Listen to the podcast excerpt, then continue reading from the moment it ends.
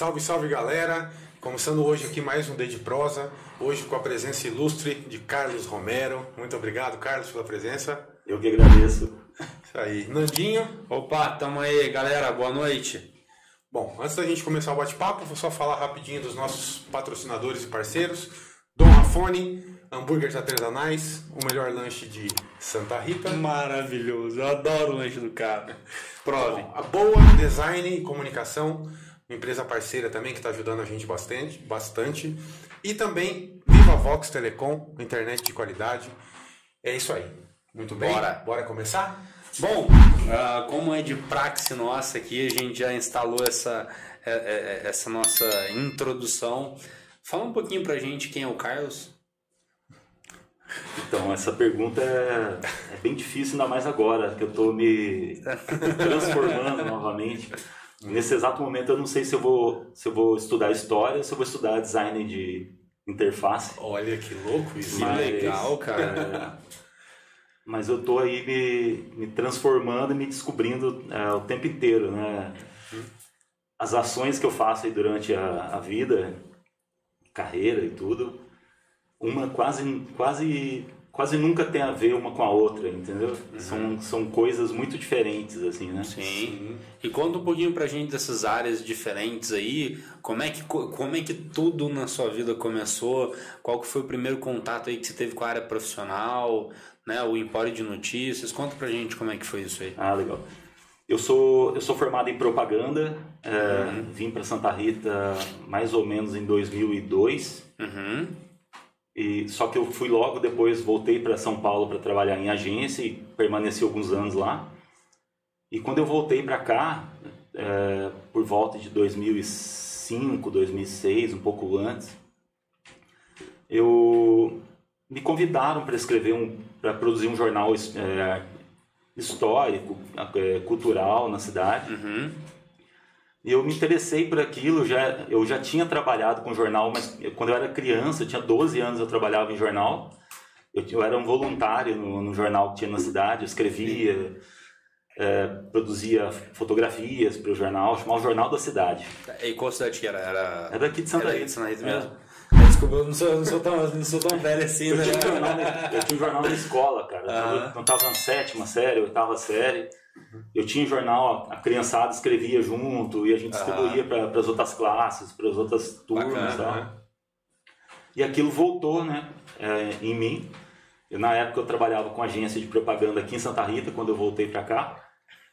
E produzindo esses jornais né, é, históricos e culturais, é, surgiu a oportunidade de começar a escrever biografias de instituições da cidade, pessoas. Sim, E, e aquilo ali foi abrindo um novo caminho para mim. sim. Foi a partir daí que eu comecei a escrever alguns livros, né? é, dá para mostrar. Claro. Claro, fica à vontade. Fique à vontade. Que bacana.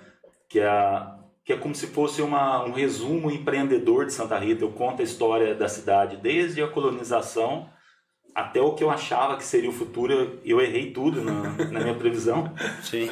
É, Faz parte. eu produzi esse almanaque cultural santarritense, que são, até agora são dois volumes de três. Que legal. Teve uma vendagem boa pra caramba, cara. É, eu lancei de forma independente, Aham. produzi Sim. mil exemplares e a gente vendeu tudo em duas semanas cada. Nossa, Foi muito rápido. muito mesmo, rápido. Eu lembro disso. Que legal, cara. Eu lembro que eu estava descendo a rua da minha casa com um carrinho cheio de, de livro e a, a minha vendedora subindo que já tinha entregado. Olha que legal. Que O bacana. Vale da Eletrônica teve uma vendagem boa, mas já foi fechado, né? A cidade Aham. me contratou e. Uhum. nós produzimos 15 mil exemplares. Que se legal. Fosse, se fosse mensurado isso, né? Aham. É, em, em relação às vendas nacionais e tal, ele teria ficado em mais vendidos pelo menos uns 3, 4 meses seguidos. Cara, legal. que da hora, que bacana. Legal. Teve uma boa aceitação então pelo É público. porque né? quando foi, foi produzido, já, já foi fechado que seria é, feito 15 mil exemplares. Entendi. Aham. Foi E- meio que, que, que programado, né? Tipo, Para o aí- Brasil, isso aí é um Entendi. número assim, muito alto. Então, Aham. Aham. Que legal, cara. É, e o pessoal te dá feedback dos seus livros? Como é que é? ah, tem muita gente que, que vai lá conversar comigo. Esse livro aqui que eu, foi o que eu mais gostei de fazer. Foi lançado pela editora Penalux. Aham. Eu lembro que um, eu- esse livro é de viagem no tempo, é de Como é que chama? Conex... Conexão? Conexão Hirsch. Conexão Conexão Hirsch. Hirsch. É a história de um menino que é um jornalista que gosta de história, assim como eu. Qualquer semelhança é mera coincidência.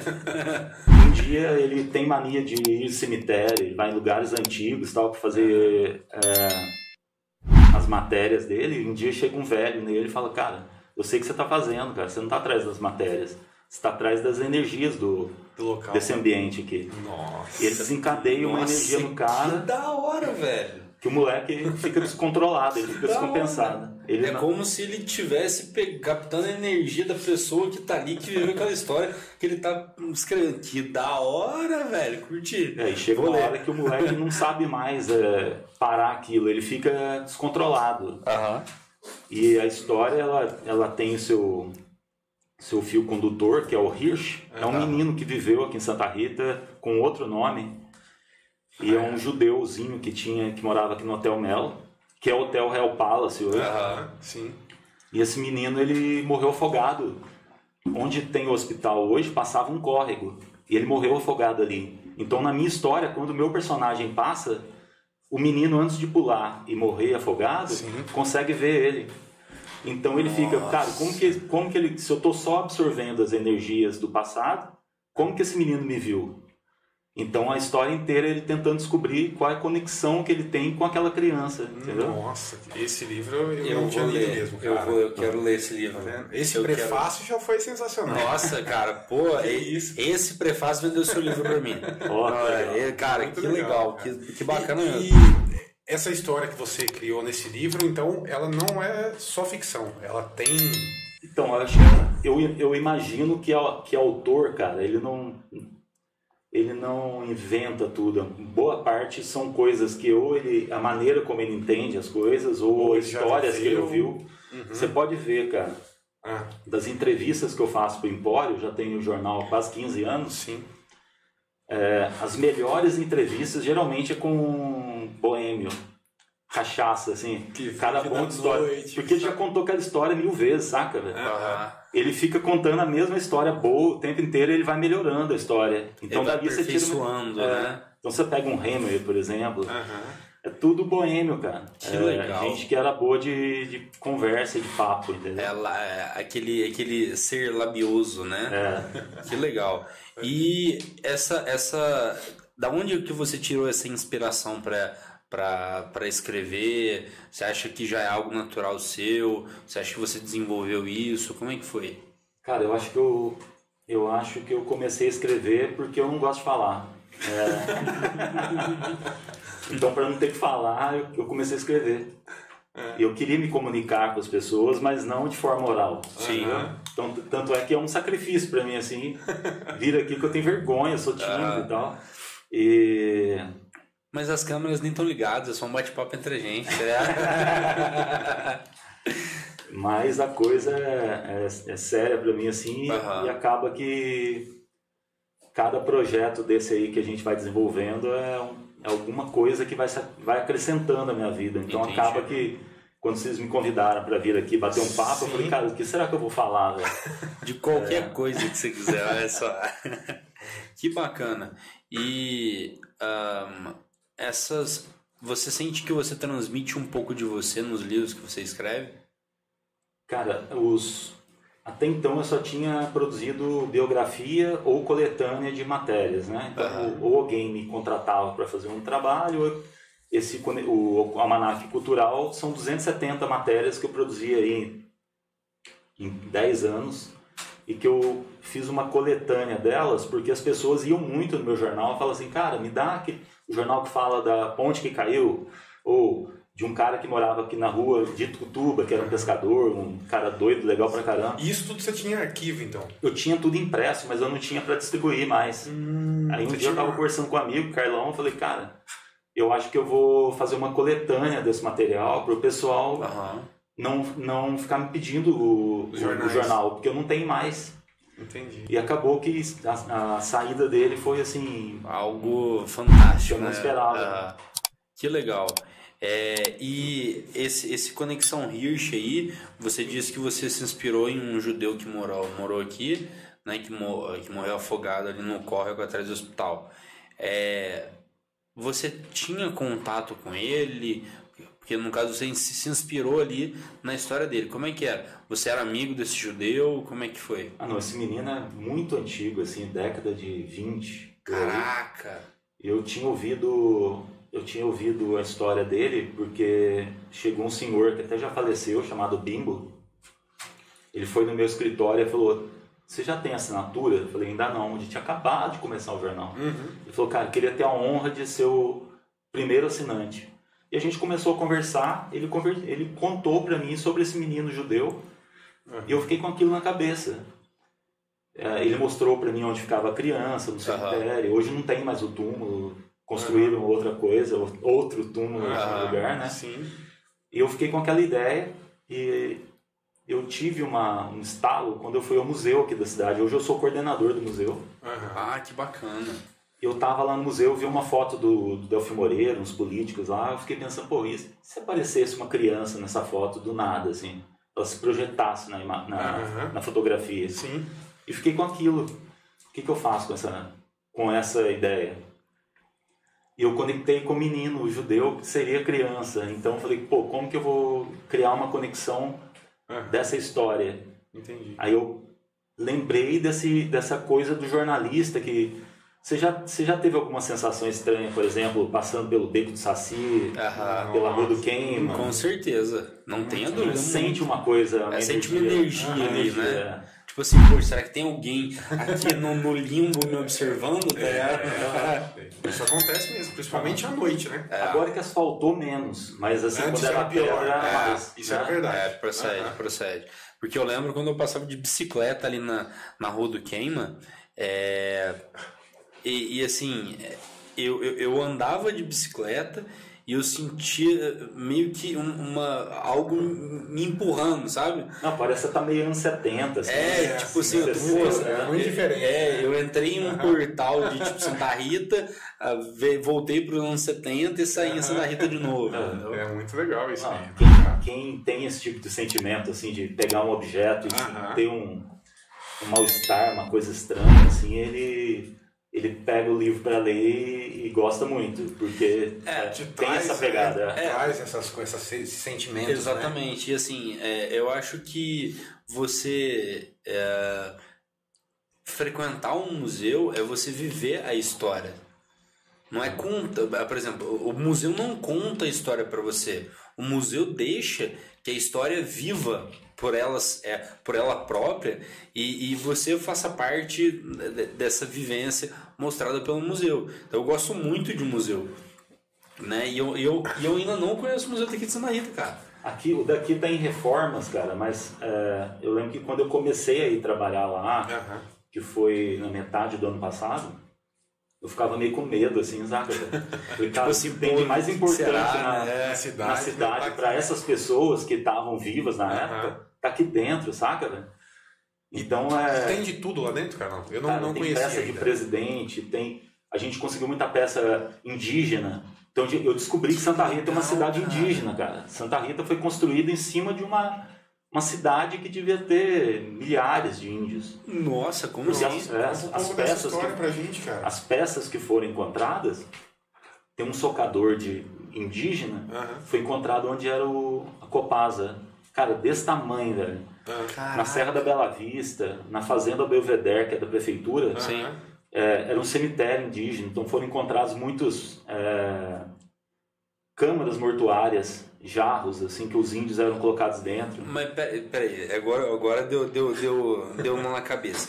O, o, o, o Santa Rita não foi aquela parada do, do, do mercador, do mercante que, que parou aqui no Rio, achou uma imagem de. Mas pelo que ele tá falando, é muito antes disso, né? Aquilo ali Então- é meio, é meio tipo Adão e Eva, assim, meio simbologia, entendeu? Sim, é- é- Na eu- verdade não é real da, a história da cidade. A cidade já tinha, já tinha sido povoada quando o casal Manuel e Genoveva chegou aqui. Aham. Só que, Ah. eles, só que eles herdaram o centro ali, que é uma área que não era alagadiça, porque toda a cidade era um brejo, era um pântano. Aham. E as pessoas viviam Ao no redor, entorno. redor. no entorno. Morro do Jerônimo era o nome de um fazendeiro chamado Jerônimo José.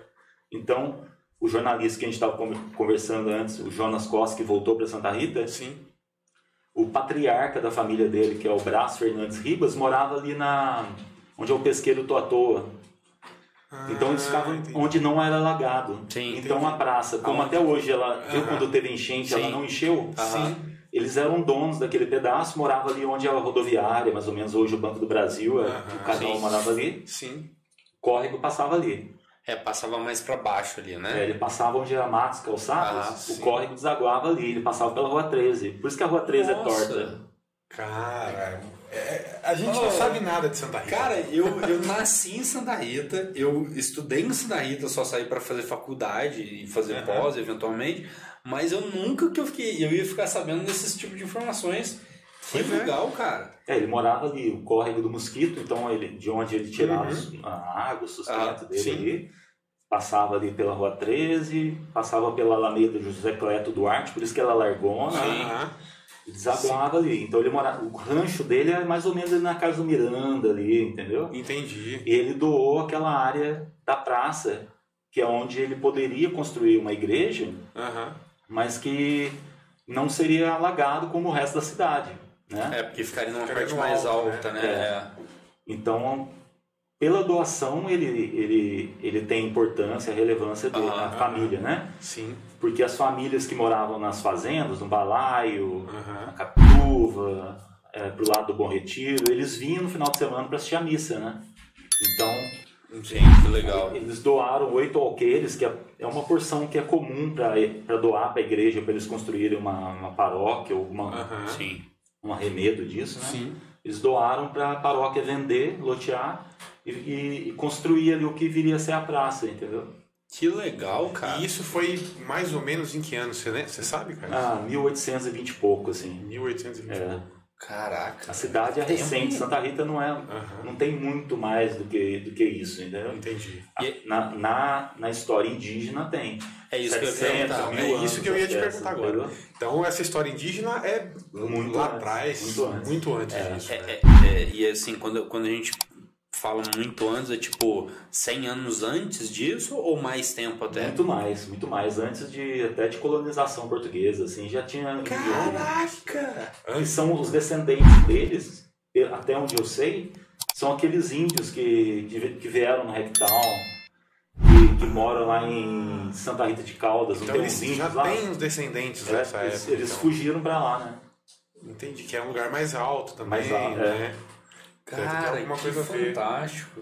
Eu nunca ia imaginar que aqui em Santa Rita tinha, é, tinha sido antes da, né, do, do, da Genoveve do Manuel, é, tinha sido povoada por índios, cara. Que Eu legal. também não sabia, cara. Eu, eu, eu tinha lido alguma coisa sobre a presença indígena, essa, essa história do- da fazenda Belvedere, que eles encontraram, eles chamam cacos, né? Aham. Aquelas peças.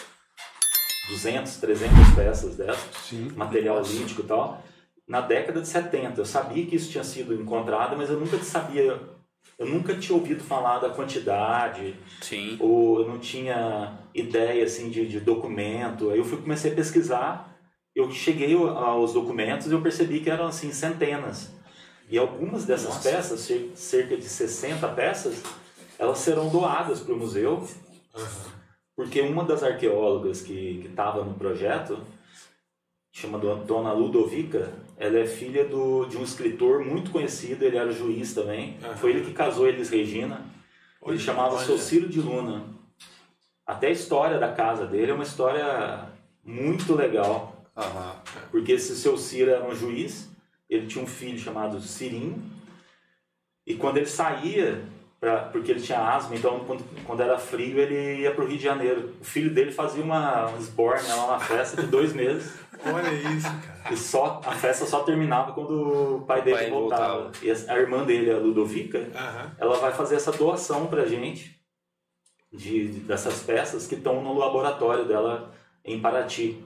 Ah, e ela mora em Paraty, então, hoje. Ela, ela tá morando aqui na Serra da Bela Vista e o laboratório dela tá fechado lá Entendi. por conta da pandemia. Ela tá com medo de, de E pegar. ela, ela já é mais de idade, então. É, mas ela é razoavelmente assim, de uns 50, 60 anos. Ah, tá. É, jo- uma jovem senhora. Entendi. Ó, já tem um pessoal comentando aqui, ó. É, o Moser está falando aqui. É, eu também tenho com cidadania santarritense. Nunca tinha ouvido essas histórias. Estou achando fantástico. É, cara, é até um evento Excelente entrevista, tema, conteúdo histórico. Muito bom.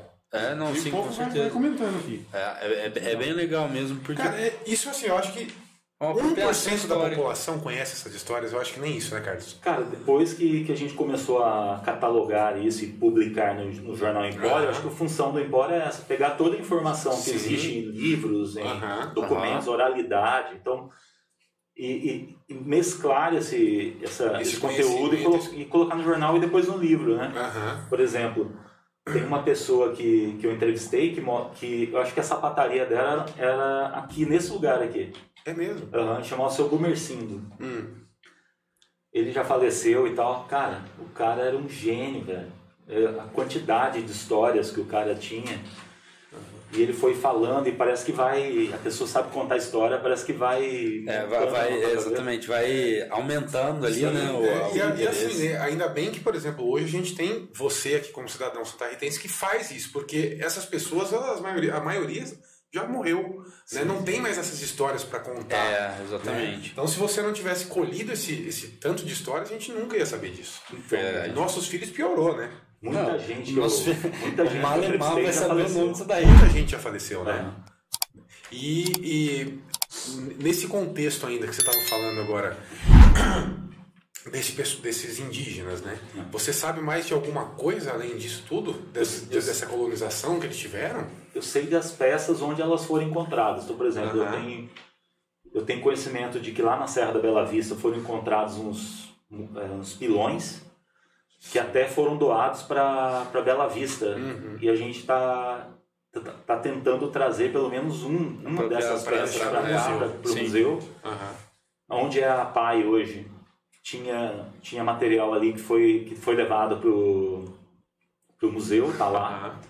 Lá na Copasa, lá na Belvedere. Uhum. A gente pegou umas peças lá do Bom Retiro que a gente acreditava que era que era material indígena, só Sim. que eu levei para geólogo dar, uma- dar uma olhada, avaliada, ele falou que essa que o tipo da pedra não era uma- um tipo mais apropriado para ele fazer um- uma ferramenta que era de longa duração, né? Aham. Então já descartamos que possa ser utilizado por índios e tal. E quanto mais a gente pesquisa, mais a gente percebe que a cidade inteira estava dominada aqui e era ocupada por, por outras Indígenas, pessoas, né? por indígenas que a história não conta, né, cara? Entendi, cara. Cara, que doido, né? legal. E Santa Rita já foi comandada por algum coronel aqui? Ou não existiu isso? Cara, o que mais foi, né? É? Social, é, culturalmente falando, Sim. a, a presença deles foi muito marcante aqui na cidade. O coronel Francisco Moreira, que é o pai da Sinha Moreira. Sim. ele foi prefeito de Santa Rita durante muitos anos. E ele era um um dos homens Prefeito, assim, né? Sem, sem as eleições legais, né? No caso, o cara era nomeado ali e ficava no cargo. É, a- a- o regime de eleição era diferente, mu- é, mulher não votava, tinha, uma, tinha todo um sistema que era diferente. Sim. Mas o Coronel Francisco Moreira era o fundador do Banco Nacional, cara, que é o que patrocinava Ayrton Senna. Caraca. A primeira, a primeira unidade do Banco Nacional do Brasil Foi em Santa Rita. Foi ali onde é o Hotel Real Palace. Sim.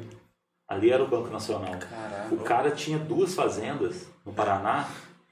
Eram tão grandes as fazendas do cara. Ele, ao todo ele tinha oito. Sim. Mas essas duas, as, as cidades de Cornélio e Procópio, Ah, que deve ter o quê? Uns 400 mil habitantes, é grande. e Santa Mariana, que deve ser do tamanho de Santa Rita, surgiram dentro das terras do cara. Oi? Nossa. Caraca. Cara, tinha, Brabo. tinha dinheiro, homem. Cara, brabo, hein? Tinha, tinha muito terreno. pelo Oxi. jeito, né? A dona Cara- Sinhá, ela fez esses projetos dela aí Uhum. com, com essa essa herança que Essa ela recebeu, que é um terço. né? né? Dizem que o, que o testamento do cara, do Francisco Moreira, era tipo um metro e meio de altura, assim, de documento. Não sei se é verdade, né? O pessoal fala. Isso, isso não tem nada É comprovado, assim, né? Provado, assim, mais oralidade mesmo. O pessoal conta, né? O pessoal mais próximo e tal, Sim, né? sim. Nossa, que legal, cara. Coisa de louco. O irmão dele tinha sido presidente da República, né? Então, que é o Delfim Moreira. Delfim né? Moreira. Então, Santa Rita é uma cidade Cara, No mínimo diferente, porque se você for parar para pensar que daqui de uma cidade que na época, hoje tem 40 mil, lá na época devia ter 5 mil, sei lá. No máximo, né? É. E, e naquela época saiu daqui um cara que ocupou todos os cargos da política, desde presidente da Câmara, passando por deputado estadual, federal, senador, governador, vice-presidente, presidente da República. É um feito, né, cara? Nossa, com certeza. É, é de Santa Rita para o Brasil, né? Para o mundo até. É, e esse, esse teve mais algum, alguma figura emblemática aqui é, que, né, que você tenha conhecimento, que, por exemplo, sei lá, fez algum feito histórico também que, que merece um destaque?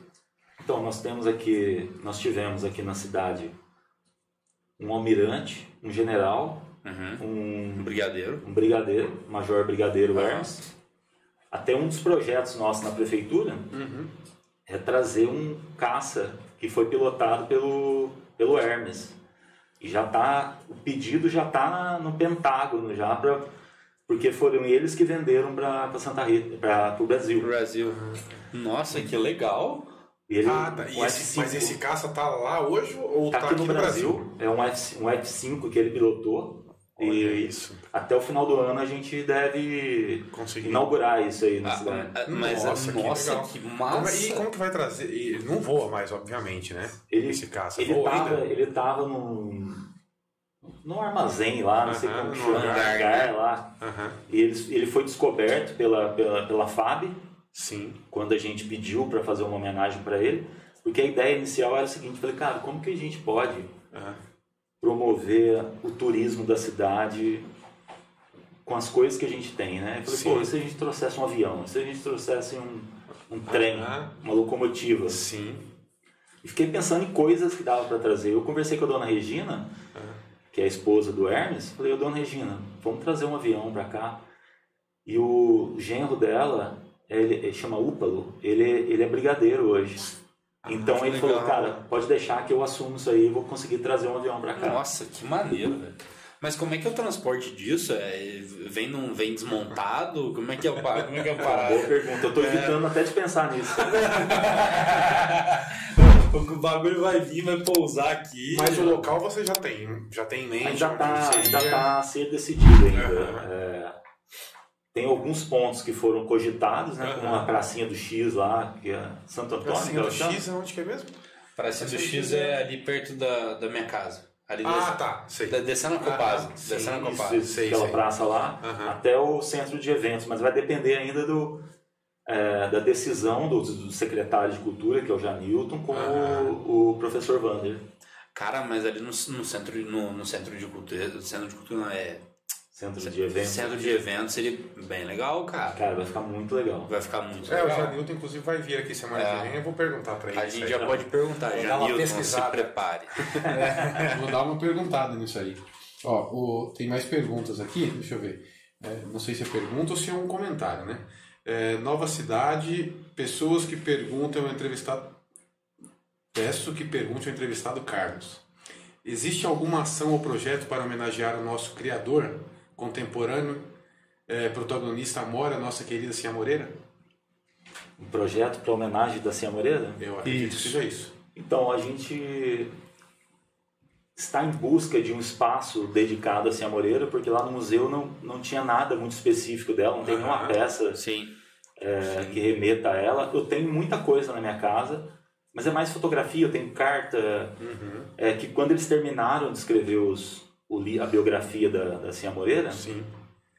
a, a sobrinha da Cia Moreira, que reuniu todo esse documento, entrou em contato com uma pessoa daqui e falou: Cara, eu, a gente não quer ficar com isso aqui, entrega para alguém que vai dar um, que vai fazer um trabalho legal com isso. Sim.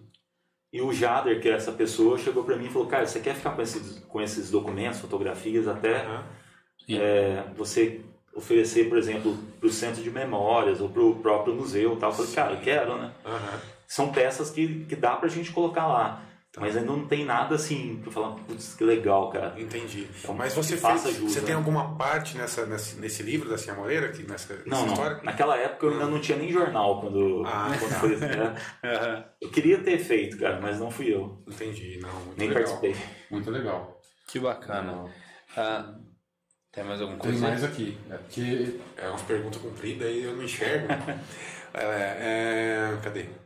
É, desculpem pelo pleonasmo. É, enfim, consagrá-lo, dar mérito merecido, idealiza- ide- idealizador do Vale da Eletrônica.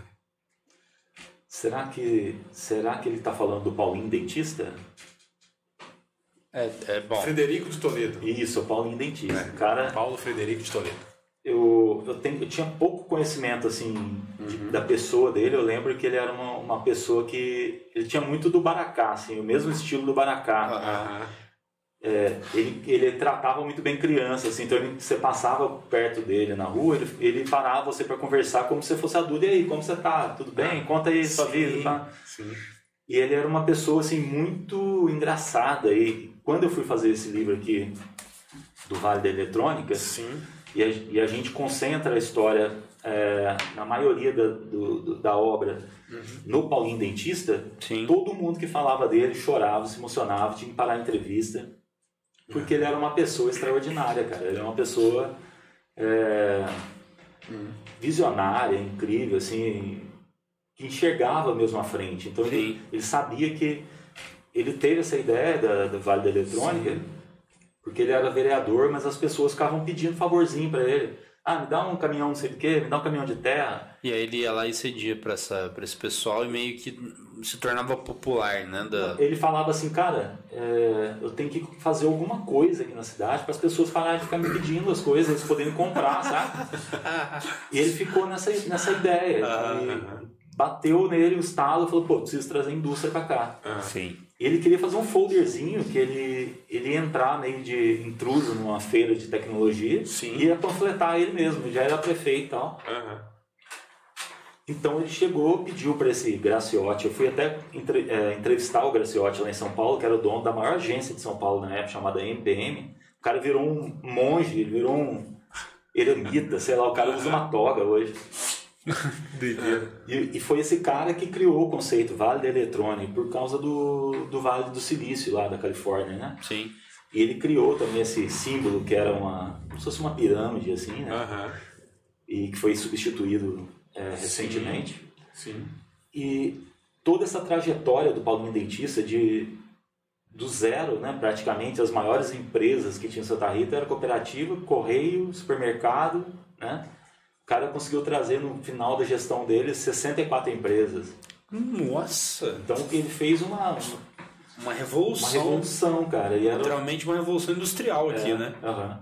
E era uma coisa assim, é, então a pessoa saía da, da, da lida lá com o gado e ia trabalhar Na na indústria. indústria de eletrônica, soldar. Cara, saía da fábrica legal. de calça jeans, que tinha Catrim, A? Catrim ia fazer plaquinha, entendeu? de circuito impresso. Então que foi legal. uma ele foi uma pessoa que revolucionou a cidade assim, fez a cidade pensar diferente, até essa coisa do Hum.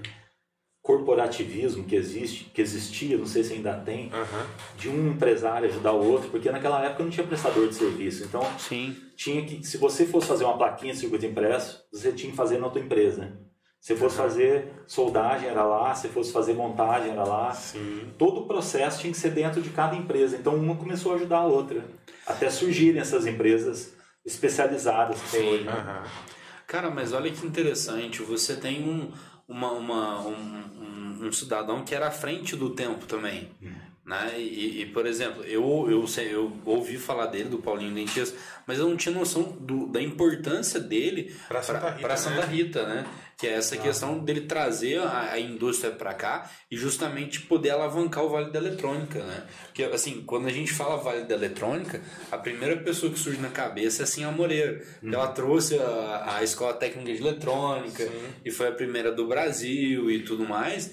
E aí a gente não, não, não vê é, que juntamente com essa história da cidade, juntamente com essa... ah, ah, com essa revolução que a, que a Senhora Moreira trouxe, também teve a revolução que esse que o como é que ele chama? Paulo Paulo de- Dentista. né? é, Paulo, Paulo Frederico, Frederico, de né? Toledo É. trouxe para Santa Rita. Então é uma história que poucas pessoas conhecem. Eu É, Eu acredito que quase ninguém, né? é, Foi o que eu cara, falei naquela hora. Que né? legal. Eu não, Tem, eu não Tem conhecia. muita história guardada É. aí que precisa Com ser certeza. né? Santa Rita teve várias ondas, assim, vamos dizer. Aham. Então você teve na primeira metade do século XX as escolas, escola normal, instituto moderno, Sim. que eram que eram escolas que o instituto moderno é onde fica o Inatel hoje, era uma outra escola Sim.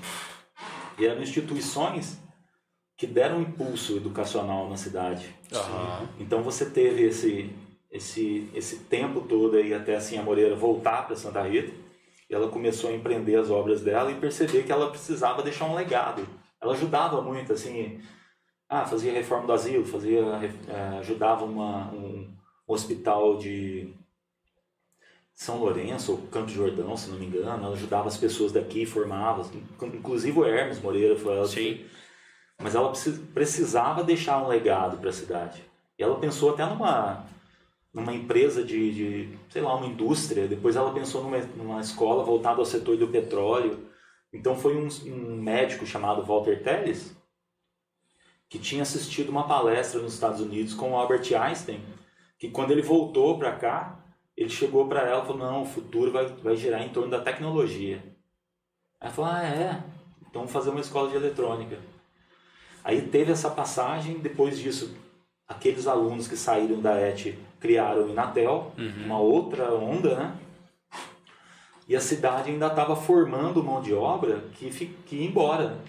A pessoa, ninguém pensava em, Em, em, se formar aplicar e, e ficar aqui, Sim. porque achava que não tinha Não tinha futuro, isso, né? não tinha futuro.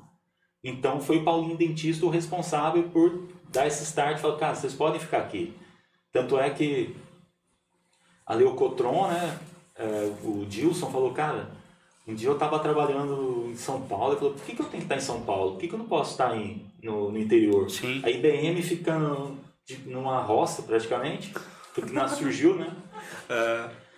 Aí ele teve essa, Essa sacada. Essa sacada, cara. Que legal. E o, o- como é que foi a ida da, da Cinha Moreira pro Japão? Porque, porque é, é, dizem que ela foi pro Japão para estudar a, a, a escola técnica de eletrônica. Não, não. Como é que ela, foi? ela era casada com um secretário de embaixada chamado Tunico, ele era primo dela. Aham. Naquela época casava muito parente. Sim.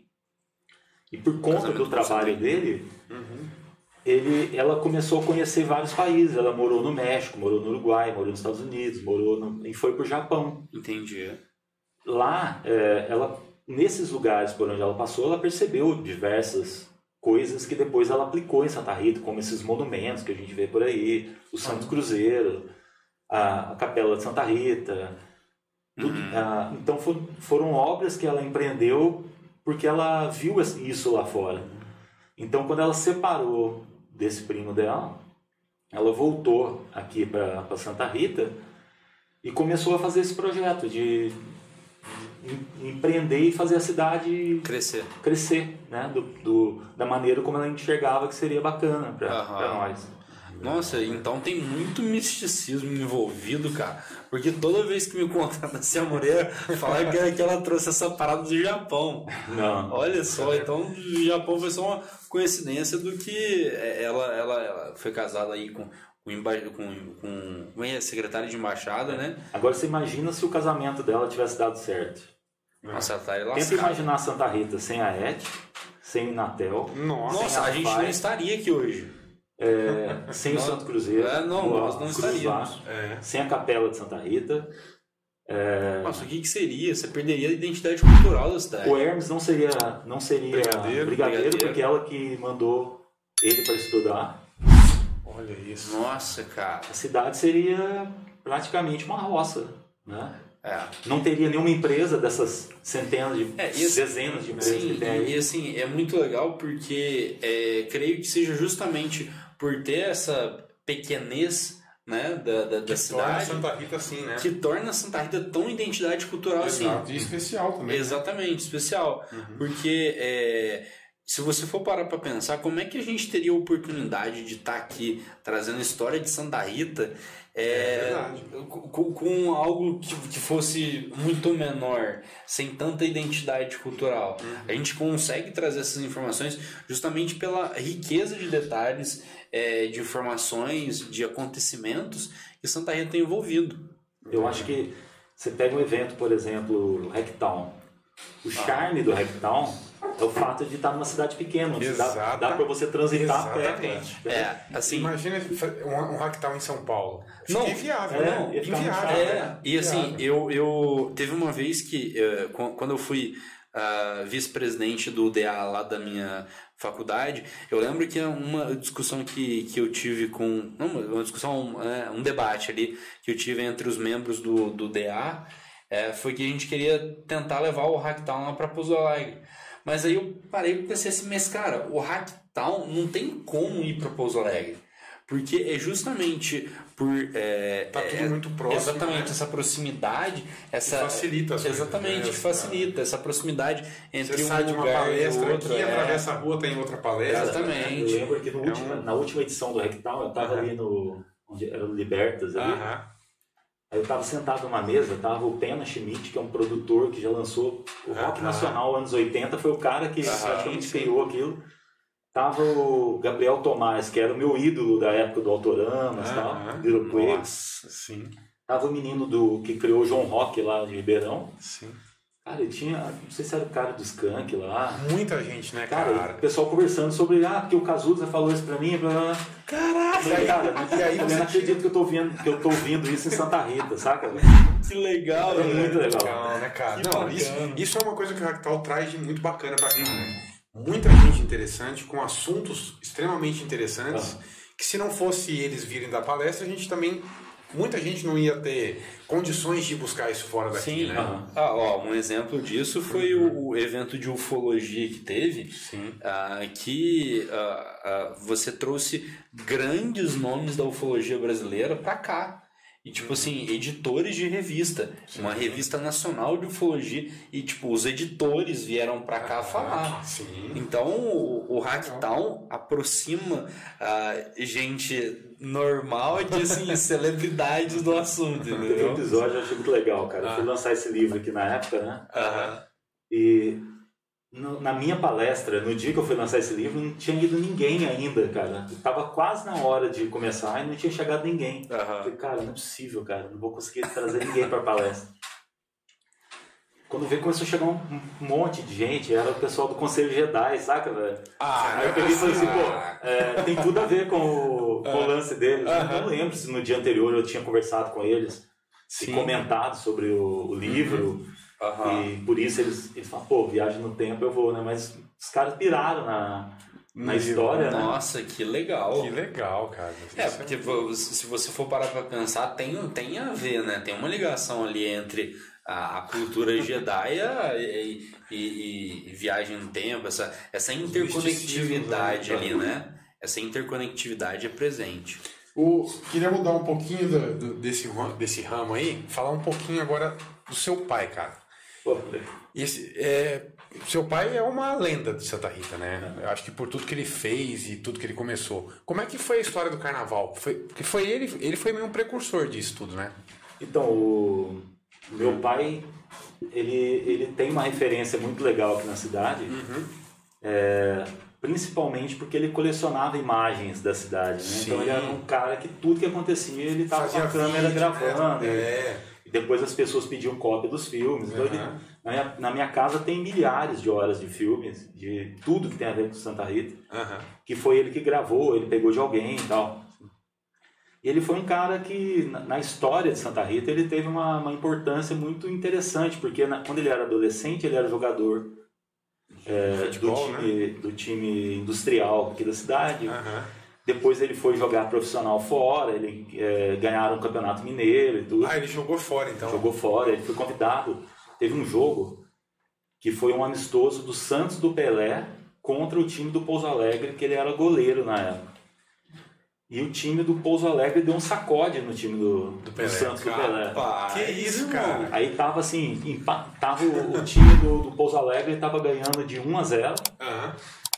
Aí chegou um, um momento lá que começou a chover. O Zeca, que é, que é daqui de Santa Rita, atrasou a bola pro meu pai, parou na poça, veio, acho que foi o Pepe, sei lá quem, marcou o gol. Sim.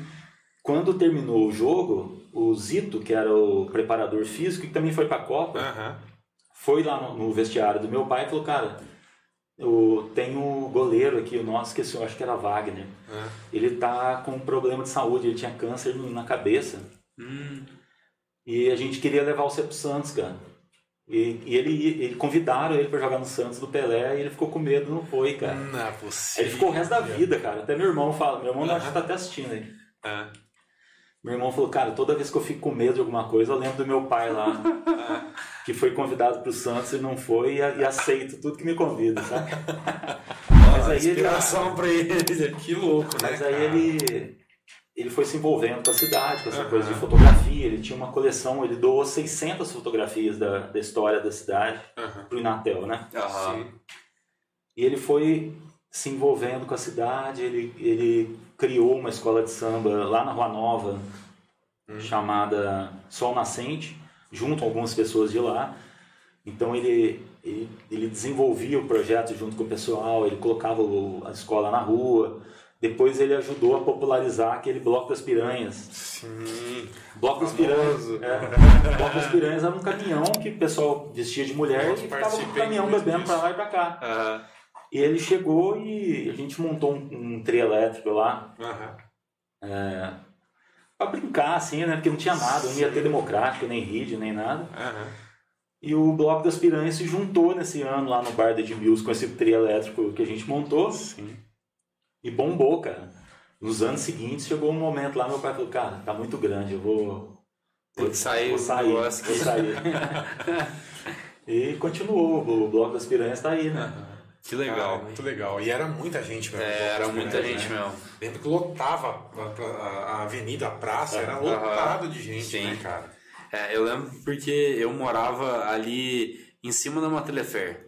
Ah, Então, ou seja, eu tava. A, a minha casa era o quintal do carnaval ali. É. É, né? E, e eu lembro que a alegria que o pessoal ficava ali era algo contagiante. Eu, eu tenho muito boas lembranças do, do carnaval de rua daqui, porque eu sentia que aquela galera tava ali pra ser feliz, tá ligado? curtir, Pra se né? divertir. Cara, você, quer, você quer a fantasia mais fácil do que você pegar uma, uma vestido da sua mãe, da sua irmã, Sim. ou pessoal, colocar o ó, vestido, né? exatamente, era colocar, isso, né? cara. Era é uma, isso, uma né? fantasia que todo mundo tem, sabe? Sim, com certeza. E ele faz. E meu pai nunca pulou carnaval, nunca, meu pai nunca dançou, mas ele gostava da, da bagunça, Sim, sabe? Sim. E era na época, na época dele era ali na. dava volta na praça, ficava aqui no, Sim. Sim. no miolinho aqui, né? Sim. Até teve uma passagem interessante É. do picolé, vocês conhecem o picolé? Picolé, sim. O colé qual é? Não, é outro. Não, é outro? Ah, não, então esse é... ele, ele, ele, o cara foi dançar assim, bateu a mão na cara dele e É. voou confete, pá, não sei o que, foi pro Faustão pro, pro, pro, O vídeo Nacional. tá- ganhou, o melhor, ganhou o melhor do ano, cara. Ah, meu Que Esse legal, velho. piranhas aí. Olha Que que bacana, legal, né, cara. E, e- e você vê que são pessoas normais, vivendo situações normais que fazem a história de Santa Rita ser o que é, né? Exatamente. Essa cidade, é- o que eu acho muito legal daqui cara. é que você tem acesso a tudo, cara. Você tem acesso ao prefeito, você tem acesso ao diretor do Inatel, da ET. Sim, É. Você Exato. consegue conversar com todo mundo, cara. Sim. Por isso que o Hacktown acho que deu certo. Porque é uma cidade muito acessível. claro. Eu lembro que a gente estava lá no, no Floydianos, aí o, Pô, um, um amigo meu de Pouso Alegre cara. falou, cara, como vocês conseguem fazer esse negócio? Eu falei assim, ah, a cidade consegue fazer isso porque as pessoas se conversam, cara. Você Exato. chega no Floydianos, todo mundo conversando, cara. Todo mundo Parece se que, conhece, né? parece que Todo tem mundo. 500 pessoas e todo mundo conversando, cara. Exatamente. É muito louco. É, e é difícil você entrar lá dentro dos Floydianos, por exemplo, e não, conhe- não conhecer Eu alguém. não conhecer, é. É muito raro, né? Aham. É, e eu acho assim que é, é, é- é uma conectividade ali que se você não conhecer a pessoa, você acaba conhecendo ele na hora. É, Não. meio, é meio que Hermes se tivesse Santa Rita, sabe? É, exatamente. Sabe quando cara. tinha barraquinha lá, que ficava todo mundo batendo papo ali? Aham. Você se sentia bem, então vinha gente. Eles chamavam de Santa Ritense ausente, né? Tinha até na lista do carro Sim. deles, né? Então é, as pessoas se reuniam ali, acho que virou uma. meio que uma. Santa Rita tem um, um diferencial que é. O Santa Ritense sabe muito bem receber as pessoas. É Então, isso, isso é. o bloco do Urso, ele, eu acho que se, ele, ele se beneficia muito dessa hospitalidade que tinha em torno do carnaval por conta do RID democrático. Sim. Né? Acho que eles cresceram até. Eu, não- eu posso estar enganado, assim, mas acho que o ano que eu ouvi falar do urso pela primeira vez foi quando deu uma chuva violenta E o Democrático Carnaval ia sair. Aham. ia sair na praça. Tinha até arquibancada lá, a gente estava transmitindo o carnaval. Não Aham. chegou a transmitir nada porque choveu, né? Sim. Mas naquele ano alguém falou, acho que foi o Estevão, falou, cara, tem um negócio chamado urso aí que tá bombando aí, cara. Vai dar muita gente o ano que vem. Aí no outro ano já. Já começou. Foi Começou Já é, E começou. aquele né? ano foi no. No placar. Foi ali onde. Foi ali onde tem aquele leãozinho ali na, na Erasmo Cabral ali. É, Castelinho? Castelinho ali. Isso, 2004, né? É. Foi o primeiro ano que eles foram pra lá. É, e deixa eu te perguntar, é, essa questão da, da- da identidade cultural que o seu pai passou para Santa Rita também, né, por, por conta das fotografias e tudo mais, você pegou algum gosto pela fotografia também? Ou ficou mais na, na, na parte do jornal? Como é que foi? Ah, eu queria ter mais técnica em relação a isso, mas eu fiz algum, alguns projetos é, relacionados à imagem e tal. O Aham. documentário Rua Nova, que a gente lançou ano passado, pô, foi super bem sucedido. Eu fiz junto com o Del aqui da, da Ralph. Video com, e com o Luqueta, né? Aham. E a gente remontou a história da, da Rua Nova inteira, mostrou aquele orgulho que eles, que eles tinham em fazer os projetos dele Sim, e a importância né? deles para a cultura e a história da cidade, né? Uhum. Eles são pessoas, assim, extraordinárias, né? Aham. E até então ninguém tinha contado a história deles. E- Mas isso, foi- cê- e vocês chegaram a divulgar de que forma? Porque eu não, não fiquei sabendo desse, desse Ah, projeto. a gente aí, cara. lançou pelo a gente lançou pelo Empório de Notícias. Ah, tá. Eu lembro que Aham. teve assim, na questão de Uhum. três, quatro dias, teve mais de 30 mil acessos de Sim. visualizações do vídeo. Assim, Entendi. foi um negócio que bombou mesmo. Entendi. É. Olha, que legal isso aí, hein? Vamos ver se tem mais algumas perguntas aqui. ó. O Eduardo Adamo está pedindo para parabenize o Carlos por mim. Muito bom. Vamos ver aqui. Ouvindo atentamente a prosa interessante do amigo Carlos Romero. Uhum. É, Tem uma galerinha falando aí.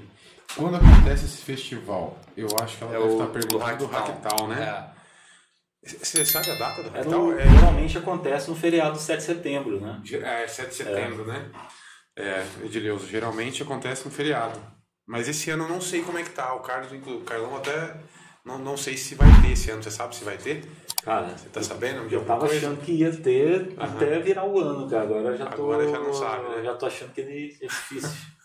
Porque tá complicado essa tá pandemia numa também. Está numa fase difícil, né? Crítica, Tá né? muito difícil, né? É, pergunte a ele quantos apelidos ele colocou na turma da Rua Nova. Ah, esse é do meu, é do meu pai. Meu É do pai colocava pai? apelido, Ah. cara. Ele colocou apelido na cidade inteira, né? Então você. Celcinho Mortadela, Caçapa, Ah, Breveira. era seu pai que colocava Ele apelidos, colocava. então. né? Passar, todo mundo é passarinho, rolinho, tem o jacaré, o peru. né? E, e esses vídeos que seu pai fazia, você já assistiu todos já ou, ou ainda não conseguiu? Então, tem uma, tem uma etapa da, da gravação Aham. dele que ele usou um sistema que não é o VHS, fita de vídeo cassete, Ah. chamava Super VHS. certo. Então você tem que ter o vídeo apropriado para você fazer a, a Hum, você passar e passar executar isso. ele. E eu não Entendi. tenho esse vídeo, cara. Então tem muita coisa que eu não vi ainda. Entendi. Isso coisa mais antiga ou isso já é os, os Assim, últimos, assim, mais Vamos recentes? colocar de 90 para cá, sabe? Ah, nossa, é muita coisa então. muita Caraca. Muita coisa. Você tem ideia de quantas horas de vídeo existe? Cara, dizia ele que tinha mais de mil horas assim de, de gravação. gravação, né? É muita coisa, né, cara? Que É interessante. informação, né? Muita Bom, informação. ah, pra galera aí do Facebook que tá vendo a live com a gente, nós iremos ah, encerrar a live no Facebook e continuaremos lá no canal do YouTube, beleza? Valeu, gente. Muito bem. Bom, aqui, ó. Vamos ver aqui mais algumas perguntas. Não, Carlão, Fala um pouquinho pra gente então, cara. É, a partir do momento que você fez esse livro do Vale da Eletrônica aí, você pesquisou muito sobre as empresas daqui? Você pesquisou algum nicho específico ou falou com muitos donos de empresa? Como é que foi essa história aí de, de conseguir essas informações todas? Ao todo eu conversei com 87 pessoas no projeto todo, né? Aham. E entrevistei essas pessoas junto com a Patrícia Vigilato, que é outra historiadora Sim. tem em Santa Rita. Aham. Algumas, algumas entrevistas ela ia fazendo, ia transcrevendo, ia adicionando na história em momentos específicos, né? Tá. Então a gente conversou com aquelas pessoas que são da primeira fase, Linear, Leucotron, Marcos. Gil, Primeira leva, né? primeira leva, né? Aham. Fernando Pimentel da Fini, é, tem, tem até o Moser que tá co- acompanhando, tem, Aham. tem um trecho dele que Sim. quando confiscaram a poupança, ele chegou para exemplo, acabou tudo, porque todo mundo quebrou. Quando o Collor fez isso. Quando aí. o Collor confiscou, né? Aham. E, e depois a gente foi conversando com as, com as empresas que surgiram através de incubadora, Uhum. com esses mais novos, o Edson, o Cezinha, Sim. esse pessoal que alguns deles voltavam, aí chegou um momento que eles nem saíam mais. Eles, eles já saíam do Inatel e já, já, Já montavam a montava empresa. empresa. Que foi um outro gatilho, né? Sim. E a gente foi evoluindo, pessoas que, que participaram do processo de incubação e tentando entender o que, que aconteceu nesse, nesse processo aí, que é bem difícil de entender, assim. Sim. Não é nada muito digital, o negócio é muito orgânico. Mais assim, analógico, né? É. E desses livros que você escreveu, qual que você acha que tem mais a ver com você, Carlos? Que eu mais gostei foi o Conexão Hirsch, Conexão. Hirsch. Foi o que eu mais gostei. Eu, eu sinto que, a, que quando eu lancei, foi a primeira vez que eu lancei um livro por editora, assim Aham. e tal. Sim. E eu achei que o tratamento que eles deram em relação a, a marketing, distribuição e tal, poderia ter sido melhor. Porque eu entreguei o produto pronto para eles, eu fiz a diagramação, contratei o capista, é, escrevi, fiz a, a direção de arte, a, a revisão.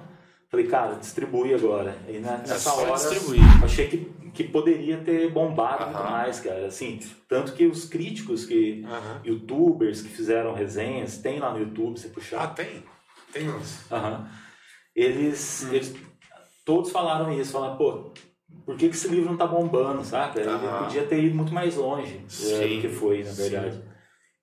E, você vendeu quantas, quantas, é, quantos exemplares? Você sabe? Chegou Cara, acho que foi bem menos que os, do que o Almanac e o outro É lá, mesmo? uns 500, 600. E olha que Caraca, interessante, que né? Porque é, foda, é né, exatamente isso que eu ia falar. Eu, eu não li, eu quero Aham. ler, inclusive agora, quero ler, quero comprar para ler. Porque só o que você falou da história do menino já, É, já, já me deixou assim. Sabe quem comprou? Foram as pessoas que me conhecem, cara. As pessoas- a- eles acompanham o trabalho do sim, Empório. Eu tava, sim. deixa eu ver o que esse cara escreveu, sabe? Aham. Até teve uma história que eu achei muito bacana. Um, Aham. um lavrador, assim, não sei como que ele chegou no livro, como que ele, onde ele comprou, porque na época eu vendi pela cidade. E ele queria saber da história, cara. O que, que, que que você quis dizer com aquilo? Foi isso? Ele fez isso? Que Ele, era, legal. Ele é um leu o cara, livro e assim, foi te questionar. ele era tão simples, mas tão simples, que ele foi com a mãe. Ele era assim, devia ter uns 45, 50 anos. Ele foi com a mãe e com a irmã dele, porque ele tinha vergonha de, de Ir lá no sozinho. escritório e ir sozinho. Que legal. legal. Cara, até hoje foi o melhor feedback que eu tive. Foi Desse cara, cara. Eu falei, putz, esse cara entendeu direitinho, cara. Ah, Chegou nele a, a conectividade Ah. né, da história. E olha lá, ó, tem gente perguntando: esses livros estão à venda onde? É uma, uma moça de Brasília. Cara, eu acho que hoje o mais fácil de encontrar esse livro é na estante virtual mesmo e usado. Porque esses livros novos eu, eu não sei nem se a editora ainda está vendendo esses livros. Entendi. É na- a editora é Penalux. Eu sei que pelo, pelo estante virtual tem os sebos, né? Que Ah, o pessoal vende os livros, tanto o, o Almanac 1, que eu não tenho mais. Quando eu quero dar de presente, eu vou na estante virtual, compro usado e mando, cara. Ah, Olha só. E esse Conexão Rios também você acha que você, você só consegue na. Eu sei que na estante virtual Na tem, estante mas eu não virtual. sei se na, na, na editora ainda tem, entendeu? Entendi. como é que chama a editora? Penalux? Penalux. Pena Lux. Legal, cara. Bacana. Bom, a gente tem que conseguir esse livro aí, né? É, vamos, vamos, vamos. E tem alguma história dele que você consegue contar rapidamente pro pessoal aí? Ah, Alguma parte da história que seja bem interessante? eu... Dá um spoiler aí. Ah, cara, Deixar o povo com o vontade. legal desse, desse livro Ah. é que é um pouco do que eu fiz depois, que a gente pode até comentar, que é do Memórias Santarritenses, que são essas plaquinhas que Sim, vamos a gente espalhou pela isso. cidade. Aham. Ah, é verdade, cara. Esse É. dia eu tava passando, eu tava passando ali por, por- Não lembro por onde eu vi essa plaquinha. Falei, cara, que interessante, isso aqui conta a história de Santa Rita. É. E fazia muito tempo que eu não, não, não via essas plaquinhas. Aham. Que legal, cara. Esse, esse livro ele, ele acontece numa Santa Rita que eu chamo de Capituva e nos anos 70, porque eu não queria que os caras resolvesse nada pelo celular ou pelo computador. Aham. Eles tinham que transitar pela cidade. Olha aí, Então, no- na plataforma que a gente criou para divulgar o livro, tinha os pontos onde o personagem estava e tinha QR Code, onde você ia lá e tinha trechos da obra que eram lidos Nossa, lá, que cara. legal. E E quem que deu essa ideia, só te cortando, desse QR Code? Ah, de texto? eu mesmo, Foi você mesmo que É. criou isso. eu montei lá o- o- a página e, Ah. E distribuí esses QR Codes. Eu Aham. dei uma mudada na minha voz para parecer um negócio mais. Então tinha lá no túmulo do, do coronel Joaquim Inácio, que é o coronel que aparece no começo, tem Aham. da, da Milagreira, que é a Mariana Borges, que eu, Sim. eu chamo ela de. Ah, esqueci o nome. Iracema Anastácio, que eu chamei ela. Caraca. E, e tinha esse trecho na Milagreira, que é o primeiro o primeiro fenômeno que acontece na, na, na obra é esse, o menino, o velho chama o menino, coloca a mão em cima do túmulo. Ele, ele põe a mão e ele vê a milagreira na cidade, era uma mulher que existiu, eles chamavam ela de Mariana Gato. Tanto que no túmulo dela aqui em Santa Rita, agora não mais, depois que eu publiquei um texto falando sobre isso. É. Mas era cheio de gatinho de porcelana. Porque eles chamavam ela de Mariana Gato, só que ela odiava esse nome, entendeu? Então na história, É. a hora que, que ele tem aquela visão, ele pega os, os, os gatinhos assim e joga no chão. Porque ela, ela detestava aquilo.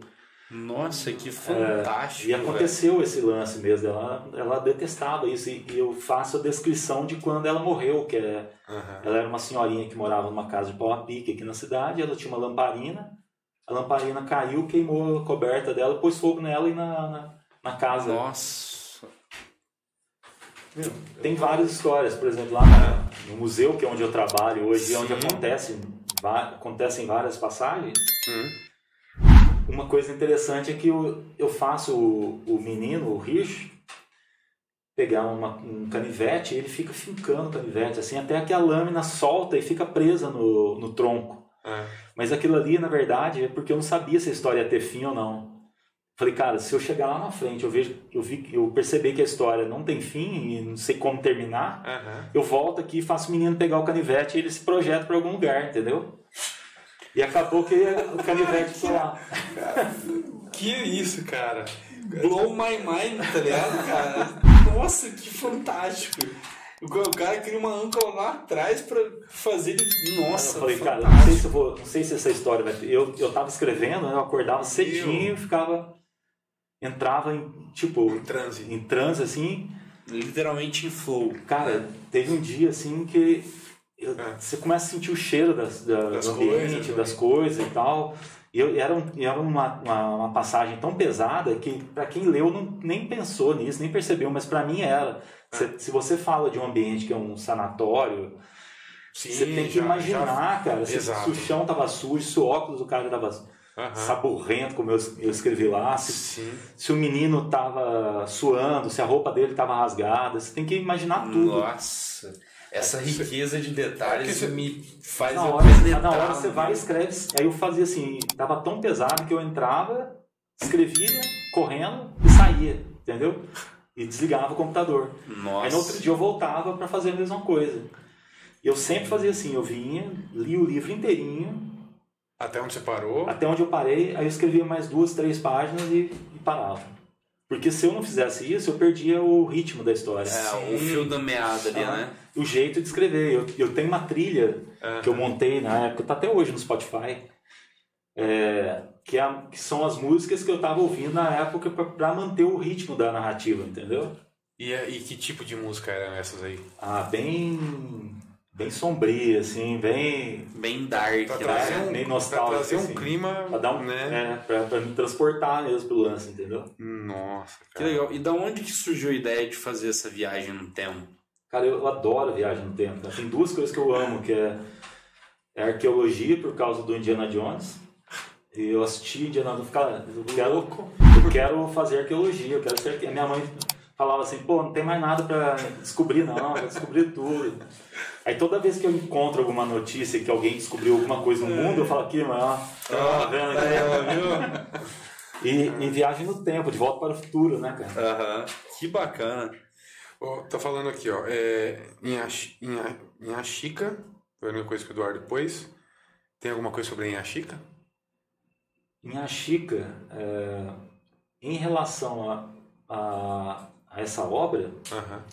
eu não sei se é sobre isso que ele está comentando, É, o ele, seguinte, ele pôs solto aqui, linha chica. eu, eu peguei um- uma revista muito tempo depois que eu escrevi o livro e Uhum. a primeira cena do meu livro é o, o menino tá de frente pro túmulo do coronel e ele pega e fala assim, não tem nada aqui, você tá no lugar errado. Ele fala assim, como, como assim?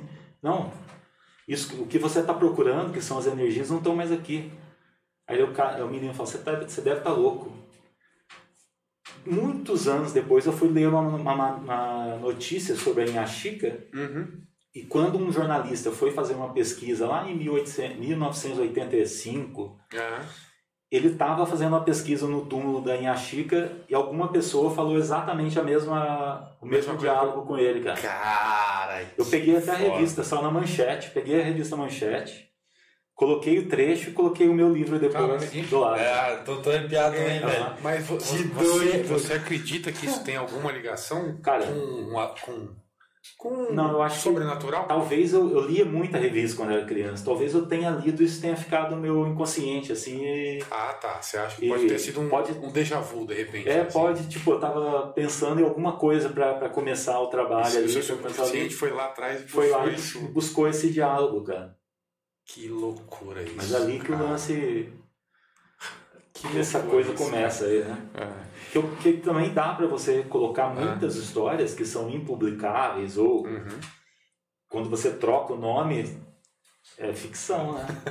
Aí eu, eu vi muita história que eu não podia colocar no Empório. Então eu coloquei no, No livro. No livro. no livro. Mas se alguém perguntar, eu vou jurar. Segredos que a gente só conta no podcast. Então, Aqui nesse prédio, Torre- Torre de Pisa que tem aqui do lado, É. Tô de velho. Balança, mas não cai. Espigão. ele é torto, não é torto, ele é meio inclinado. É, diz- dizem que é a, per- a perspectiva só da. não sei. Mas ali tinha um, tinha um cinema. Aham. E numa das passagens, Nossa personagem vai com a namorada dele pro cinema, e o cinema, e ele começa a ter visões, tanto de filmes que estavam passando, quanto de coisas que aconteceram. Sim. E um, das, um, das um dos episódios que aconteceram aqui Aham. é que pegou fogo no cinema e o pessoal teve que sair pela enchente que estava acontecendo no fundo do cinema. O pessoal teve traumatismo craniano. Foi um, foi um- Nossa, cara. E meu avô tava, só que meu avô era lavrador lá na Bela Vista. Ele, ele plantava alho Aham. e vinha vender na frente do mercado porque ele não tinha grana nem para alugar um box. Sim. E nesse dia, ele tinha feito a venda dele e ele tava com um revólver no bolso É. para poder viajar, para poder atravessar a serra sem ser assaltado. Aham. E ele, a hora que ele sai correndo do, do cinema, o revólver cai e ele volta para buscar. Isso tem no livro. Meu, o meu personagem ele vê um, Vê um um boiadeiro, sei lá, entrar, derrubar o revólver, pegar no pé dele assim e sair, sacou? Que loucura. Ó, tem uma pergunta aqui do, Eu, eu do fiquei sem Eduardo. reação, cara. Eu Fiquei sem reação. Não, tem, cara, eu Estou- preciso ler esse livro. Eu tô. Estou Não vou abalado. nem dormir essa noite. É, é, uma mulher do balaio do, é, do bairro atual. Contar Ah, uma história pede- sobre uma mulher do isso, balaio. Pede pro Carlos contar sobre a mulher do balaio, o nome do bairro atual. Então, é, o Balaio tem várias teorias que, Hum. que falam sobre a, a história dele. É um dos bairros mais interessantes de Santa Rita. Uma vez eu eu, Carlos Henrique, a gente levou um, um escritor americano. É. O cara, era, o cara fez a campanha do Obama, do Reagan, da Apple. E a gente levou o cara lá e ele falou assim, isso aqui é o Álamo, ele falou. Porque parece um lance meio de Velho Oeste, assim, sabe? E ele, e ele ficou encantado com a, com a riqueza do bairro. E lá, uma das lendas que eu particularmente... eu- não, ela não, ela não existiu, assim. É uma história de uma, uma assombração que aparecia no balaio e toda vez que eles tentavam cercar essa mulher que estava com o balaio na mão, ela saía dando cacete na, na galera. Cara, que loucura. Mas assim, é a invenção de pessoal que Dito ficava popular, ali, né? dito popular, de pessoas que ficavam ali contando história para entreter numa época que não tinha Aham. rádio, nem TV, Não nem tinha nada. internet pra É. você fuçar ali, ali. ali no balaio, Dom Pedro já ficou hospedado ali, sabe? Da Princesa Nossa, Isabel. cara. Que É. isso, cara? Ali tinha um comendador chamado Custódio Ribeiro. Que é o nome da rua aqui, inclusive. É. Se você quiser ficar na casa do comendador, É. é só você entrar no, no Booking ou Booking.com. Airbnb, Airbnb, alguma coisa assim. Tem a casa para alugar para o final de semana. Eles mantiveram do jeitinho que era antes e você consegue ficar na casa do comendador. Mas aonde é isso? Lá no final do balaio. Pouco Ah. antes de chegar na fazenda do, do César, lá. Sim. Como chama aquela fazenda? Ah, o, o nome eu não sei. Esqueci. O nome eu não sei, mas eu sei onde é a Cara, mas fazenda. é muito legal essa experiência que tem na cidade. Uma fazenda Não- do século Eu XVIII. não assim. tinha ideia disso. E, Dom Pedro ficou hospedado nessa casa junto com a princesa Isabel. Eles iam fazer é, é, viagem para Lambari, pra esses lugares onde tinha águas, instâncias aham. e tal.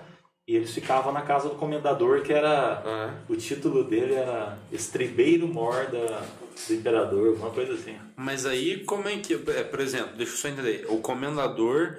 ah, ele, ele, ele morava aqui em Santa Rita? Como é que ele era? Ele era santarritense? Ele era um fazendeiro. Ele é, imagino que ele, que ele, que ele tenha vindo do, vindo do Rio de Janeiro. Ele era um fazendeiro que passou a residir aqui onde viria a ser Santa Rita.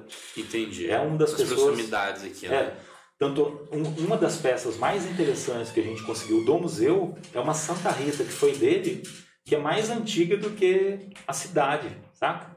Do século. XVIII que a gente vai levar para lá. E, e esse cara, ele era a pessoa mais importante que tinha na, na- Ele era tão importante que na época dele não tinha Santa Rita, nem Ribeirão do Mosquito, que era o primeiro Aham. nome da cidade, Aham. mas tinha nos mapas, principalmente os europeus, tinha escrito Balaio, que era por causa das terras deles estarem lá. Não Nossa. tinha Santa Rita, Não tinha tinha Balaio. Santa Rita, tinha Balaio. Meu... Pô, bala, Santa Rita começou no balaio. Começou no Balaio, então, né?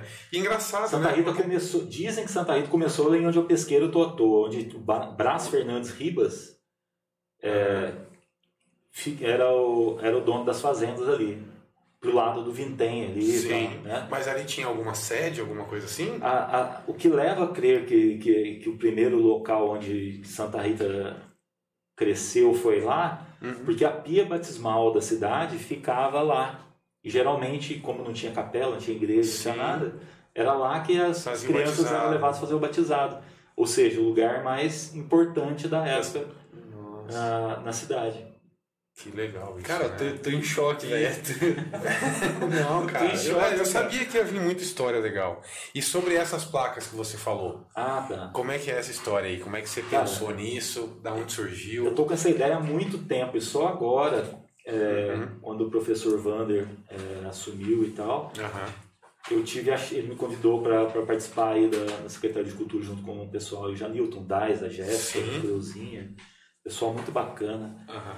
E a gente, eu consegui empreender isso aí através do apoio do, do, do Janilton. Sim. Mas eu, eu tava em Ouro Preto há, uns 10 anos, há uns 10 anos atrás, eu esperando a minha esposa fazer uma, uma compra de bijuteria, eu não tava aguentando mais, velho. Tava, tipo, sabe mulher quando vai fazer Aham. compra não, Que entra e não sai mais do não lugar. sai mais. Eu tava sentado num alpendre assim, cara, eu olhei pro lado assim, aqui foi preso Tomás Antônio Gonzaga, não sei o quê. Cara, velho, o Inconfidente morava aqui, velho, na casa onde eu tô, sentado. Aí eu fiquei ali e falei assim, Nossa, que legal. Aí eu falei assim, cara, se não tivesse uma plaquinha aqui contando isso, eu nunca ia saber, cara, Que você visitou o que eu visitei. Aí eu pensei a mesma coisa em Santa Rita. Falei, cara, Santa Rita, se você passar pela cidade, é uma cidade comum no Sim, dia a não tem dia, se não tem demais, evento. né? Aham. Mas se você contar a história das pessoas que passaram por aqui, você pode contar a história da enchente, você pode contar a história que teve um cinema, Sim. teve um astro da, do rádio. Aham. Você descortina um universo para a pessoa. Sim, você mostra ali a cultura, a cara de Santa Rita, exato. né? Aham, O diferencial desse projeto, que, que eu não conheço em outros lugares, é que o QR, o QR Code que tem nessas plaquinhas, né, Aham. espalhadas pela cidade, ao todo serão 200 plaquinhas. Certo. Já tem 100 instaladas e 50 prontas para serem serem instaladas. instaladas. Aham. Com esse QR Code você consegue... é, você passa em frente à casa de um cantor de seresta dos anos 60, 50, tal, 40. Aí você vai lá, coloca teu celular lá, você consegue ver o cara cantar, saca? Você pega um registro de áudio. Caralho, que foda. Você- E, e esses registros, como que você conseguiu, Carlos? Isso aí, coisa que. Esse, esse, por exemplo, Aham, desse sim, cantor, é um chamado. Orozimbo Silva, que era Sim. o cantor de Seresta, Aham. eu entrei em contato com a família e falei, cara, eu preciso de registro de- dele cantando, porque todo mundo pergunta dele. Aham. É, uma- é um cara que marcou a cidade nos anos 50, por ali. E ninguém mais mora aqui hoje da família. Não, foi todo mundo Todo embora. mundo embora. Não, tem alguns parentes sim, tem alguns Aham. parentes sim. Tá. Aí eu peguei esses registros. Aí eu, por exemplo, eu tinha o, o vídeo do enterro do Delfim Moreira. Então, se você chegar lá na, na casa do Delfim Moreira e colocar o celular ali, vai aparecer um vídeo que você tá de frente para a porta da, da casa do cara e você vê o, no vídeo você vê o caixão dele saindo assim com o Joaquim Inácio, Chico Moreira, carregando o caixão do cara, saca, velho? Então você, Aham. A história é viva. a história é viva, você consegue ter acesso instantâneo ao... É quase uma conexão Hirsch turístico, Que sabe? legal isso. Que sacada que você teve, cara. Mo- ô, ô, Muito, muito bacana mesmo, né? Não, bacana é, é pouco. Isso é, é algo uh, é, que, assim, que está, extrapola qualquer uh, manifestação cultural. E, e é muito uh, uh, incômodo para mim é, saber que as pessoas não, não se interessam por isso. Ou às vezes não conhecem isso. Tipo, o cara precisa conhecer, velho. Você tá pisando na terra de onde a galera já pisou há muito tempo, fez muito mais história que você. Então você é, obrigado a saber disso. Eu E- acho que e- as pessoas precisam entender quem passou por ali antes, cara, até para dar valor, sabe? Sim, se a maioria, por exemplo, sobre o museu, eu realmente não conheço o museu aqui, mas toda vez que você vai viajar para algum lugar, que se você nunca viu, onde você vai? Ah, vamos no museu. E por que, que você não vai na sua cidade para saber como É. é que é, né? Então, esse tipo de coisa eu acho que falta um pouco na cultura, não, não na cultura de Santa Rita, mas na cultura da população mesmo, né? museu lá a gente tá, tá em reforma já faz algum tempo. É, a gente está trocando piso, pintor, acessibilidade, Aham. é um trabalho de, de atualização de acervo. Então a gente está trazendo, praticamente duplicando a quantidade de peças que tinha no museu. Que legal. E vai, vai existir uma plataforma de suporte, Aham. uma, uma forma, né, através dos conselhos de turismo, de patrimônio, das pessoas fiscalizarem o trabalho de quem está lá. Então eu quero que, Aham. que esses conselhos vão lá e falam, cara, isso precisa ser melhorado. Sim, Essa peça aqui tá faltando, e aí?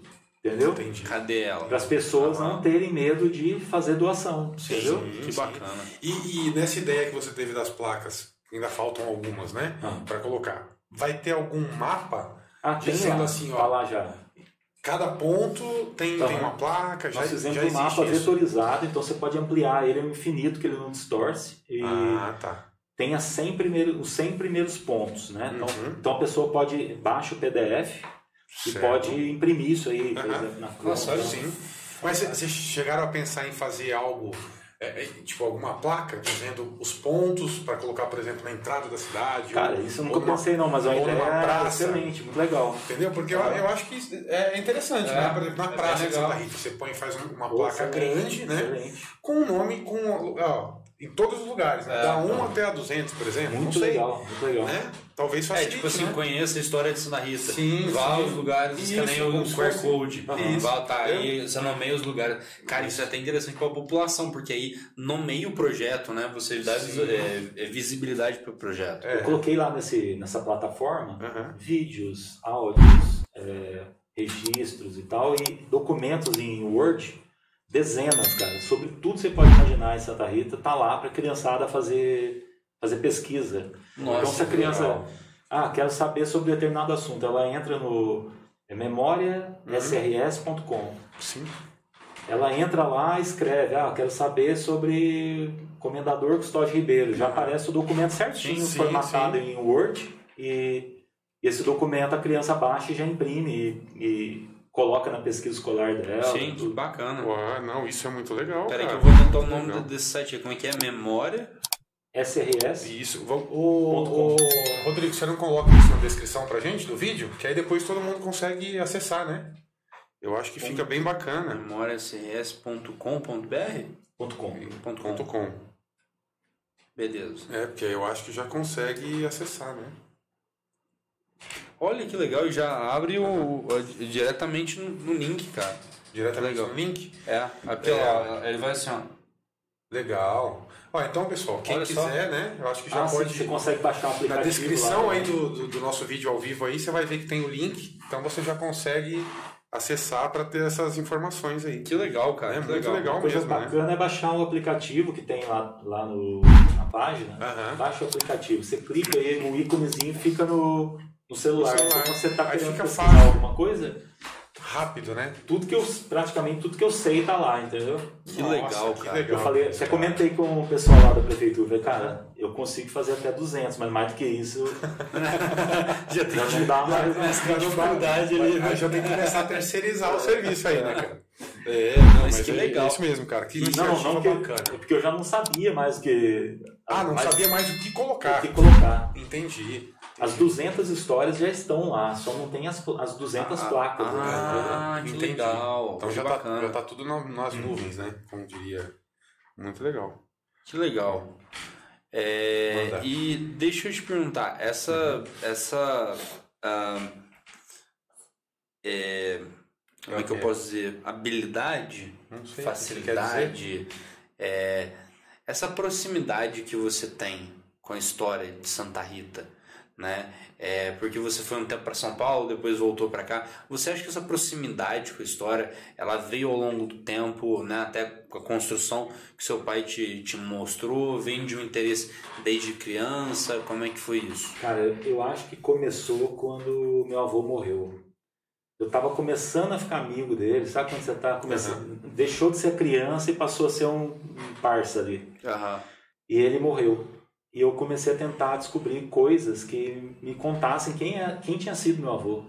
Aí eu descobri que ele tinha ido para a Revolução, ele tinha sido cabo telegrafista durante a guerra entre Minas e São Paulo, então ele participou de batalha Que aqui. doido. Tanto é que as peças dele, capacete que ele tomou dos paulistas, diário de guerra, tudo tá lá no, vai estar no museu quando ele for reaberto. entendeu? Ah, Eu consegui, inclu- inclusive, projéteis que foram encontrados dentro das trincheiras de Minas e de São Paulo, porque um- uma pessoa que eu conheci, eu vi uma reportagem sobre Aham. isso e entrei em contato, ele conseguiu para mim as, as balas, projéteis. e Isso tal. foi da Revolução de 30? Da, da, da Revolução de com- 30, é. Que, a coisa. República do Café com Leite ali, né? Aham. Ele foi com um detector de metais ali e foi conseguindo encontrar as peças. Caralho, que isso, cara. foda. Olha isso. Nossa, tá e, e deixa eu te perguntar, é, só uma curiosidade agora. Aqui, ah, é, é possível que aqui tenha muitos é, objetos ainda que a gente não tem conhecimento, que estejam enterrados ou alguma coisa desse tipo? Nessa área, Serra da Bela Vista, Bom Retiro, Uhum. na saída aqui da cidade, Sim. É. Na pedreira ali, você diz. pra frente um pouco ali, com certeza tem. Com certeza tem. Que legal.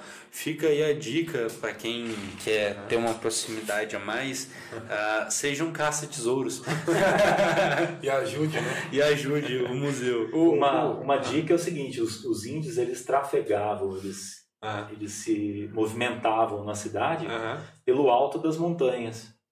Então, eles- No alto Serra da Bela altos aí Vista deve ali, ter alguma é coisa, ali né? que pode ter coisa. deve ter alguma E perto coisa, né? de cachoeira, perto de Uhum. riacho, de rio. Essas peças do Bom Retiro que a gente pegou para analisar, Sim.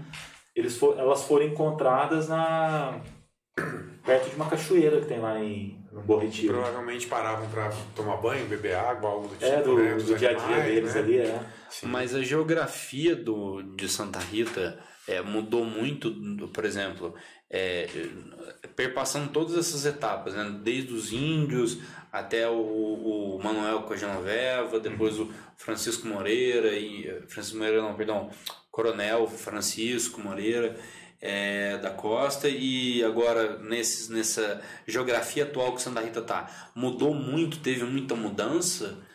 Assim, do ponto de vista do centro da cidade, era, a cidade era um pântano. Então, quando eles foram fazer o aterro da cidade, Aham. Di- Diz a lenda, algumas pessoas contam que existem casas debaixo das casas, porque era muito baixo. fizeram um aterro, mesmo, era né? muito baixo. Então a cidade alagava o tempo inteiro, era uma várzea aqui. Aham. Então, não sei se vocês várzea. sabem da história. Ah, Vocês conhecem o Morro do Esguicho?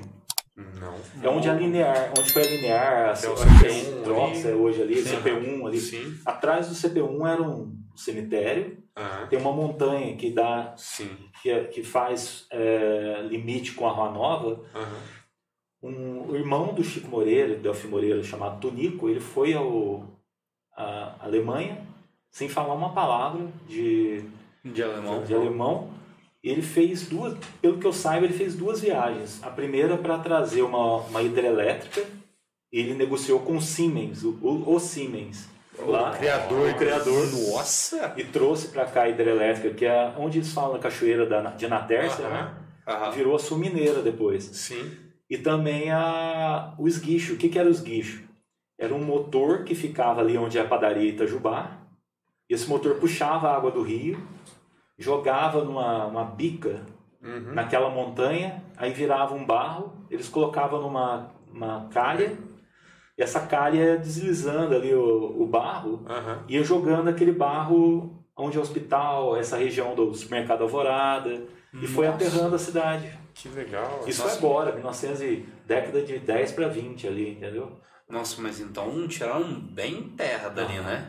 Você vê passa ali pelo ali atrás do, do colégio tecnológico do CP1, Aham. onde foi a linear. Sim. Olha aquela montanha, ela é cortada praticamente no É, meio. né? é, eu lembro É. assim, porque o, o, o, quando eu era mais novo, a, a empresa do a empresa do meu pai e dos meus tios era ali, que era Gal Micron.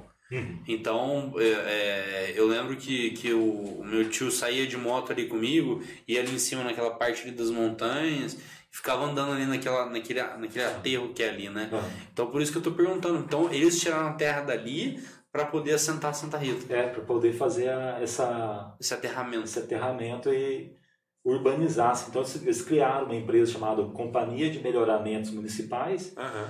onde as pessoas ajudaram a financiar esse projeto, em troca eles ganhavam lotes nesses lugares que até então eram inabitáveis, entendeu? Nossa, que legal. Então foi uma, uma mudança é, re- mais recente, então, né? É, foi o início do, do, do século XX, assim, né? Primeira metade do Entendi. século XX. É, foi bem mais recente do que eu imaginava. Porque eu pensei que, por exemplo, quando ah, o, o- o- quando tinham ah, ah, colonizado propriamente dito aqui a, a Santa Rita, né? É, houve houve essa essa é, mudança geográfica. Então foi mais recente, então. A, a cidade antiga, né? o, que, o que era Santa Rita? né? Bem lá no começo do século XX. É. A Rua da Cadeia, a Rua dos Marques, mais próximo da montanha, onde não pegava enchente, porque o resto enchia tudo. O mercado ficava A ali velha cidade, a né? pracinha do Cridão, ali era o mercado. Você tinha a cadeia, que também era o Sim. fórum do segundo andar. Você tinha ali a Joaquim Inácio, que é a rua da, da, da Associação José do Patrocínio, Uhum. que fazia conexão com o córrego do Mosquito, que passava ali pela Rua 13. Então, o córrego era ali atrás. Nossa, mas então mudou bastante. Mudou. Porque ali, a, a, aonde passa o córrego do mosquito agora, é embaixo ali da. da ali, ali embaixo, perto da academia a, Isso, foi- a Dragons, né? É, foi, a- é, passa ali atrás da igreja de São Benedito e, e deságua ali na frente da ET, né? Sabe aquele Entendi. gramado, Sim, aquele sim. gramado que tem atrás do campo de Sim, futebol? sim. O córrego passa por ali. Tanto Entendi. que quando eles fizeram o gramado, as pessoas acharam que aquilo ali não fosse aguentar, ele fosse CD. ceder. É, mas tanto é que também teve uma, uma, uma, uma parte de erosão ali que eles tiveram que fazer uma contenção, Ah, né? isso eu não sabia, não. É, eu, eu, se eu não me engano, é isso. Teve, teve uma, uma parte de erosão ali que eles tiveram que fazer contenção. Certo. É, é, não sei se é ali ou se é mais ali perto da ET, ali na, no final ali da, na onde literalmente deságua. Aí tem o morro ali da, da- do final da ET, onde tem a- o caminho de pedra para você acessar lá a piscina lá atrás. Aí tinha uma, uma, uma- tiveram que fazer uma contenção, é, é, contenção de concreto até, né? Você, você colocou manilhas de concreto e aterrou dentro para poder segurar a erosão que estava acontecendo. Então, provavelmente a erosão adveio desse tempo, então, porque aterrou em cima de um brejo, É. aí vai, vai, vai cedendo Com terra, vai certeza, cedendo, né? vai Não, cedendo é terra. assim, com certeza. Nossa, aquilo, eu, eu sempre olhei para aquele processo geológico ali e achei, cara, por que será que isso aconteceu? E eu, eu acho que a, a maioria das pessoas nunca nem percebeu isso. Então, ali quando você pega a Rua 13, É. você percebe que até hoje as casas são pequenas. Sim, procede. A, a teoria que eu tenho em relação a isso é o seguinte, que o córrego passava por ali quando teve a abolição dos escravos, Eles se juntaram tudo ali. eles foram para o lugar onde não tinha dono, eu que beira de córrego, beira de rio, e foram montando as casinhas ali. É, por aquele, naquele, na Rua Nova, que foi feita uma doação para que eles, eles pudessem ter onde morar, né? Sim. E Que foram- legal. foram, tanto é que a, a constituição da Nova ela é uma constituição daquela, da, da raça negra forte ali, e aquela cultura forte, Uhum. Associação Zé do Patrocínio, Sim. é, Mimosas Cravinas, Maria Bonita, aquela coisa. cara. Quanta, É. quanta personalidade, né? É, a- inclusive, a escravina não existe mais hoje, né? O lugar, sim, mas ela, ela não, não funciona mais. Funciona ainda? Associação, É, associação. associação existe, né? É, mas não com aquela pujança que tinha na época. É, sim. tinha há escola. 20 anos atrás, né? Eles tinham o bloco de carnaval deles, Sim. que era o Mimosas Cravinas. Né? Sim. É, eles tinham o, o- aquele espaço que foi construído pela Cia Moreira com o Chico. Moreira para eles. Porque aqui em Santa Rita, as pessoas é, negras não podiam frequentar o clube. Sim. Eles eram Então, nem a praça. Tinha que ser um lugar próprio, né? Ah, eles caminhavam por fora da praça. Porque não que assim alguém chegasse, Aham. mas eles eles Era... não se sentiam à vontade, Sim, entendeu? entendi.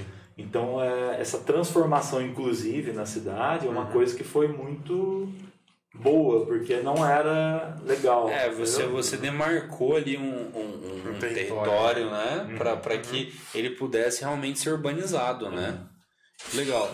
E a política ah, do, do, do café com leite, é, a, né, a política mais especificamente do café, né? Que é mais presente ah, aqui.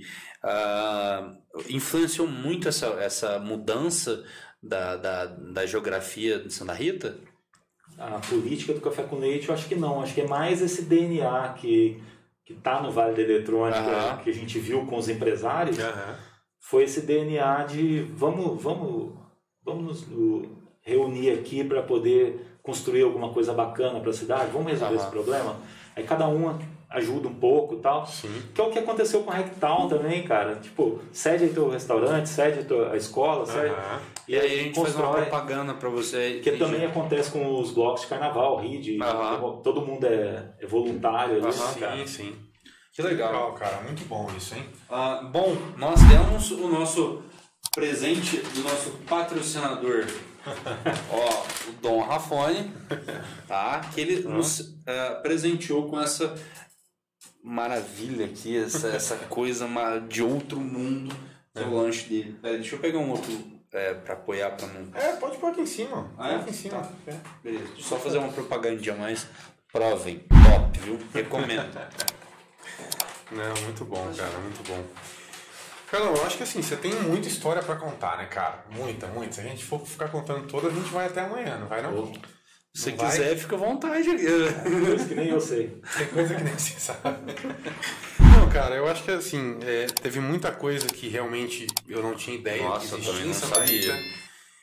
E, e isso até me, é, vai me fazer ficar mais interessado para procurar esse tipo de coisa que realmente é, algumas coisas a gente vai atrás, tenta descobrir, mas a maioria das coisas passa Desapercebido, branco, né? né? É. Desapercebido, até pela correria do dia a dia. É, né? exatamente. E assim, é, eu acho que conhecer a história de Santa Rita faz eu me sentir mais santarritense ainda. Exato, é. Entendeu? Faz eu me sentir mais. é, é, é, é, mais. Como é que eu posso dizer? Mais pertencente à cidade, sabe? E isso é muito legal. Porque é muito triste você morar numa cidade e você não se sentir parte dela. Acho que um desafio muito grande que existe hoje, É. principalmente Eu, eu não gosto nem de que as pessoas chamem de nova cidade, porque parece que é alguma coisa que Aham. não é da cidade. Sim. É outra Excluído, uma coisa né? exclu...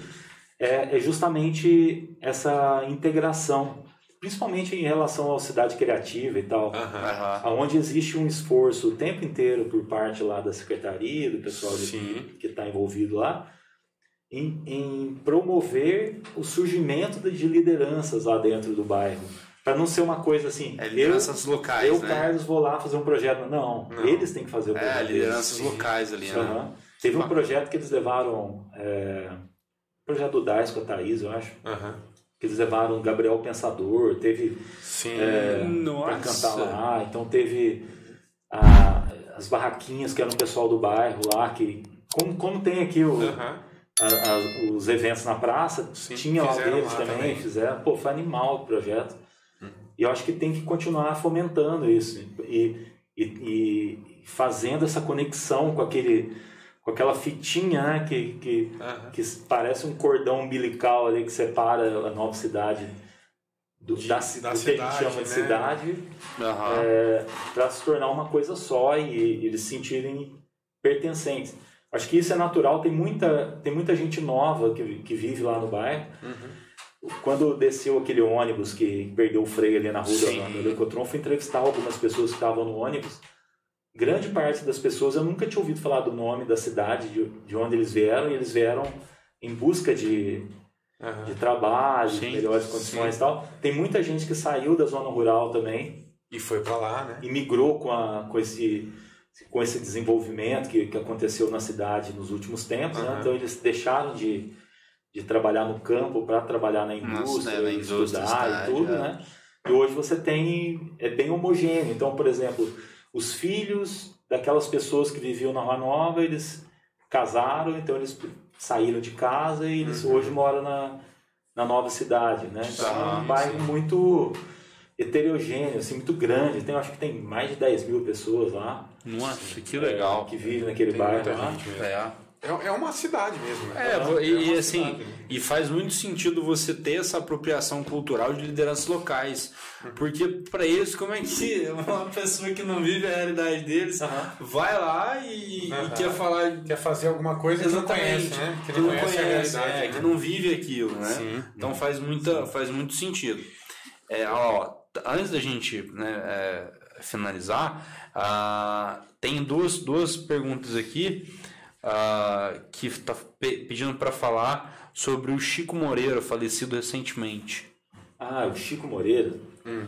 ele é neto do Francisco Moreira da Costa, que é aquele que a gente falou no- Sim, na, na história, né? Aham. eu, Sim. eu acredito que seja a pessoa mais importante do, da primeira metade do século XX, né? Junto com Delfim Moreira também. Sim. ele era neto do, do Francisco Moreira da Costa. Ele era uma pessoa riquíssima em histórias, cara. Eu fiz um- uma, uma entrevista com ele gravada assim também. Tudo que você perguntava, ele, ele sabia contar com uma riqueza de detalhes incrível Impressionante. impressionante. E eu combinei com ele, com, com a família, falei, cara, eu vou aí, semana que vem eu vou fazer uma nova entrevista. Ele faleceu bem Ah, naquele, bem antes. Nossa. Isso foi agora, há pouco tempo mesmo? Foi recente, é. Uma pessoa, assim, uma, uma perda. Ele contou várias histórias, inclusive da minha família, que eu não sabia. Você não sabia. E, Aham. Uma é do meu avô, que, que morava em Varginha na época, ele bebeu umas lá. Quando ele acordou, ele tava aparecido do norte, cara. Ele falou, cara. Ele falou, Foi, cara, foi abduzido? Eu precisei pegar um ônibus, fazer baldeação para não, pegar um trem, pegar, fazer baldeação para outro e tal, mudar de linha. Eu não sei nem como que eu cheguei aqui, sabe? Eu- foi o Chico que me contou essa história. Nossa, Doido, tomou cara. umas bem potentes ali. que eu- Ou foi abduzido, né? É, foi bem- Zé, ninguém sabe, vai Ele, sabe, contou, né? uma Vai do- saber. ele Ah. contou de um tio, um avô meu também, uma história dele, que ele, Ah. quando ele queria fazer uma mentira virar verdade na cidade, É. ele acordava bem cedinho, lá na rádio, lá na Rua da Pedra, É. parava no primeiro boteco, pedia uma pinga, contava mentira. Aí ele ia no segundo, contava mentira. E quando ele chegava na praça, tava A todo mundo comentando, a notícia tinha chegado antes dele. Nossa, que isso, cara. Olha, olha que doideira. Empreendedor. Isso, isso é história. Isso, Empreendedor, isso é cara. história. Que bacana. Estão pedindo para falar sobre a importância política da fazenda do chalé, Carlos. Então, a fazenda do chalé, é, acredito eu que tenha sido as primeiras terras da família Moreira quando eles migraram para cá, né? Aham. Do Antônio Moreira da Costa. Sim. E desde então, é, toda, toda a negociação envolvendo a política de Santa Rita, até os dias de hoje, né? Porque muito do que acontece com os descendentes do, dessa família, um deles é o Bilac, Sim. deputado. Deputado. A- Essas negociações, essa política acontece na, no chalé, não é dentro da, da cidade, né?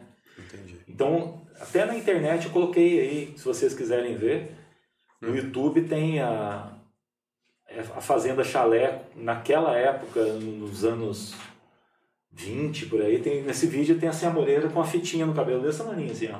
Olha que legal. Criança, isso. cara. Nossa. E velho. como que você conseguiu esses vídeos? Esse aí? Cara, tinha uns coisa? rolos de filme lá em casa, aí eu não sabia o que que era, meu pai também não sabia, um dia chegou um projetor de, de filme, Aham. rolo mesmo, Sim. Aí falou, pai, vamos ver o que, que tem nesse negócio aqui. Aí a gente pôs pra projetar na parede e apareceu o Delfim Moreira saindo do, de- no caixão, assim, pro enterro dele, cara. Que isso. Aí a gente começou a tocar o vídeo, cara. Assim, a Moreira criança, era, era um rolo de filme da, dos Moreira. Nossa, mas, mas peraí, como é que isso aí foi parar na. Não sei, na- cara, não sei, não sei. Nossa. Nossa, e imagina o quanto de rolo de filme deve estar perdido por aí, a galera nem faz ideia do que é. Aham.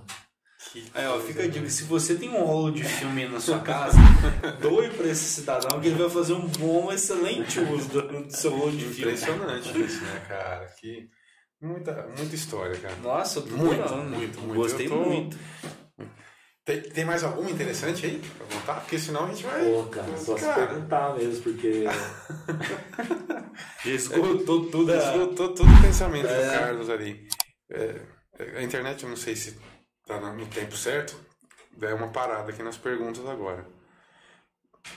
Bom, eu acho que foi muito bacana o bate-papo. Ah, Né? Muito Eu- bom mesmo, eu Fiquei adorei. extremamente feliz de você ter aceitado Obrigado. e poder ter contado um pouco disso tudo pra gente, da história da nossa. Eu considero nossa cidade, não sou daqui, mas já moro há mais de 22 anos, então eu já me considero um santarritense. E, cara, fiquei muito feliz mesmo porque é, é uma, uma cultura que tá perdida, né? E você tá trazendo isso tudo de volta, principalmente é para os jovens cara. agora, né? É. Que é muito importante isso. E Né? cada vez que a gente pensa que a, que a história acabou, fala, cara, agora já exauriu, não tem mais o que contar. E aparece. Aparece, aparece. aparece uma, uma nova história aí e ela, ela vai sendo recontada, porque as pessoas que estão hoje vivendo aqui, Uhum. elas elas estão construindo também a história, Sim, né? sim, Então com é, certeza. Isso não tem fim, né? Não tem é fim. Um, é um É. ciclo, né? Não tem fim, na verdade. Muito legal. Fantástico. Eu tô, eu tô abobado, cara. Não tem nem o que falar. Eu tô chocado. Minha, minha Chocado, mente né? explodiu de tanta informação legal que, que a gente recebeu aqui. Não, muito legal. Não fazia ideia nem da metade das histórias daqui de Santa Rita.